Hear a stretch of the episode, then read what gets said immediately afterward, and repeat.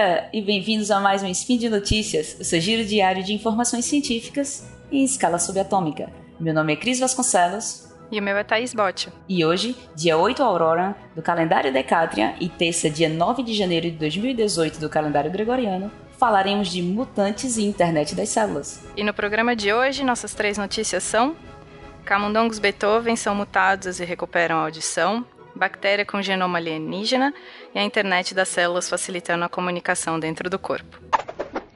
Speed Notícias.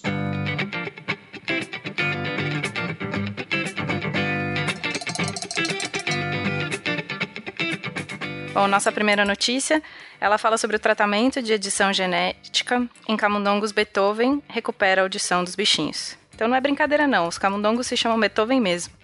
Eles têm uma mutação em um único par de bases do DNA, ou seja, uma troca mínima na sequência desses bichos fazem com que eles não consigam ouvir. Essa troca de bases do DNA desses animais é igual ao que acontece nos humanos, causando a mesma doença, que é caracterizada por uma perda auditiva progressiva que começa muito cedo. Como a gente já falou em um outro episódio do SPIN, e o link vai estar no post, a ferramenta CRISPR-Cas9 tem chamado muita atenção da pesquisa da, dos pesquisadores da área biomédica, porque é muito fácil de usar. E os resultados com a edição de DNA genômico são bem legais, são fantásticos. Basicamente, o sistema usa uma fita de DNA guia para parear com o DNA genômico. Então você escolhe a região que você quer parear e a enzima Cas9, que já está no nome da ferramenta, vem e corta esse DNA nessa região programada. Parece simples e é. É, só que além de cortar fora pedaços do DNA, esse sistema consegue inserir pedaços de DNA também, se for mais planejado, mais complexo. Eu falei faz pouco tempo que a doença dos camundongos Beethoven é, é causada pela troca de um par de bases, umzinho só. Se o sistema CRISPR-Cas9 é capaz de colocar até informações de pixels para fazer um GIF de um cavalo passando, imagina trocar um par de bases. E a gente falou dessa notícia do GIF do cavalo nesse mesmo spin que a gente explicou o CRISPR, então o link também está no post. Por isso a gente trouxe essa notícia hoje, que fala sobre o tratamento desses camundongos Beethoven com esse sistema CRISPR para trocar esse um par de bases. Na verdade, eles trocam um pouco mais para garantir que o sistema funciona mesmo. Esse grupo de pesquisadores, tanto dos Estados Unidos quanto da China, mostraram a recuperação em parâmetros auditivos nos animais Beethoven tratados com esse CRISPR. Como é que isso é feito? Eles avaliam como estão as células da cóclea, que é uma estrutura do ouvido interno que é cheia de células ciliadas, e são essas células que traduzem o ar que entrou vibrando nos nossos ouvidos para sinais elétricos, que é o que o nosso, nosso cérebro consegue entender. Os animais não tratados com esse sistema apresentam morte progressiva dessas células ciliadas, gerando a surdez. Enquanto os animais tratados, eles recuperam tanto a sobrevida dessas células, mas também a função auditiva de quase 80%. Esse aumento, é, essa melhora na audição chega até 80% pelos parâmetros que eles veem. Isso mostra que esse tipo de tratamento tem uma aplicabilidade incrível e eu espero cada vez mais ver trabalhos mostrando a eficácia desse sistema em tratamentos de doença de fundo genético. Caramba, Thaís, muito bonitinho, né? A gente roda, roda, roda e cai em CRISPR sempre aqui. É, não adianta. A gente pensou em falar sobre outras notícias, mas tem tantas bonitas com CRISPR que não dá para não falar. É, foi bem legal porque eles inseriram no ouvido dos ratinhos umas, cápsula, umas cápsulazinhas de lipídios com o maquinário de CRISPR dentro, então foi bem é uma coisa bem aparentemente bem simples frente a Lipossoma é usado altamente na medicina para fazer a entrega, o que eles chamam de deliver de drogas para certos tipos de células. Então eles têm alguns, é, algumas proteínas que eles colocam nesses lipossomas que levam para um certo tipo de célula. Por exemplo, você quer matar macrófagos daquele tumor, você dá um clodronato dentro de um dentro de um lipossoma, ele vai lá e mata uma célula dentro de um tecido. É muito específico e, e é bonito ver coisa sendo feita com esse tipo de sistema. Com certeza. E por falar em mutantes, vamos para nossa segunda notícia.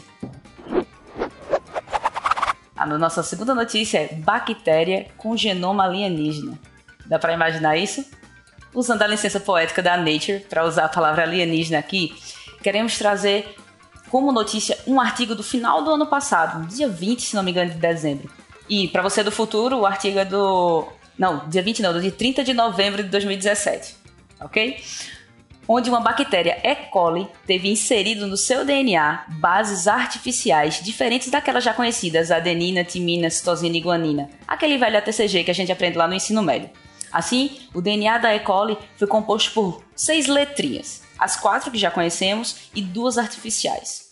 Os mais atenados das notícias podem dizer: ah, mas isso já havia sido feito. É, realmente, isso já havia sido feito. Só que a notícia aqui não é eles terem inserido essas mais duas letrinhas, é como, onde eles inseriram essas duas letrinhas, que foi em uma região gênica, isso é, uma região do DNA que tem função. Para isso, primeiramente, as letrinhas artificiais elas tiveram que ser inseridas no DNA sem alterar a estrutura do DNA acomodadas do lado das, normais sem alterar a estrutura do DNA. Além disso, tinha que ser nessa região gênica e a proteína que foi produzida, ela tinha que ter função. E foi exatamente isso que eles conseguiram. E isso é muito interessante, porque isso amplia muito a capacidade de trabalho. Por exemplo, da utilização de fármacos que usam como base proteínas. Porque agora nós conseguiríamos editar uma sequência de DNA inserindo funções novas que não eram capazes de ser realizadas por, por antigas proteínas.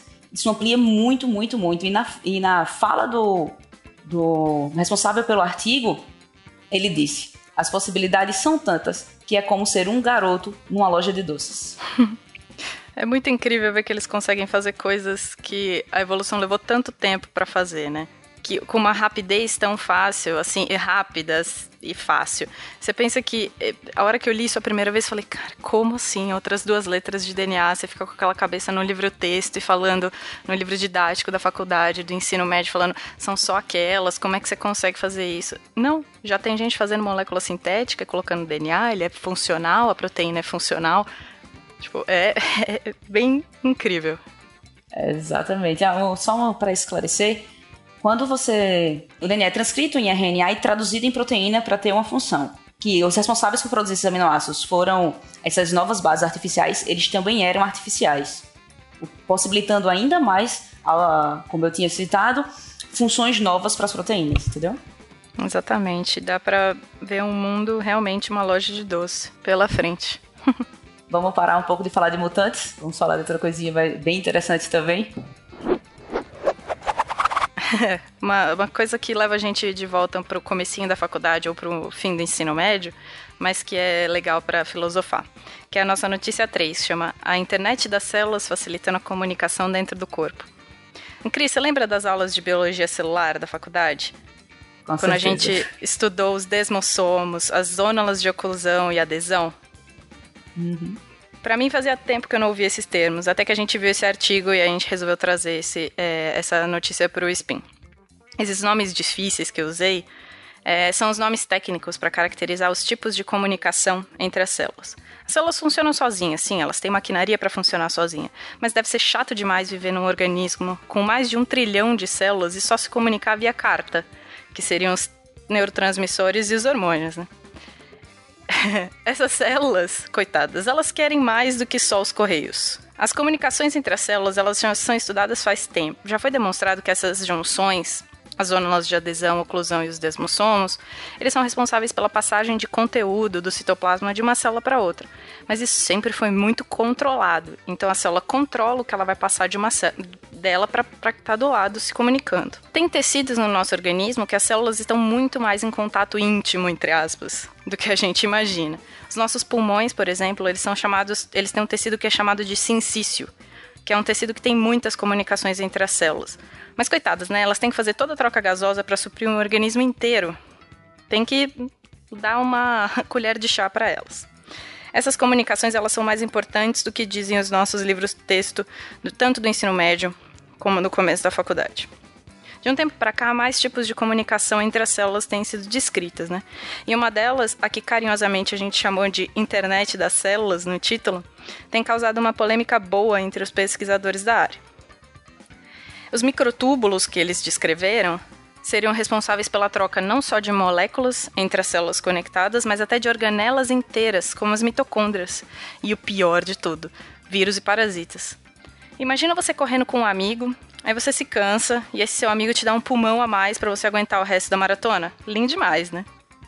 Só que está gerando polêmica, porque muitos pesquisadores acham que esses tubos vistos nas células podem ser um artefato criado pelas pesquisas in vitro. Ou seja, nos experimentos do laboratório elas funcionam assim, mas no organismo não se sabe ainda.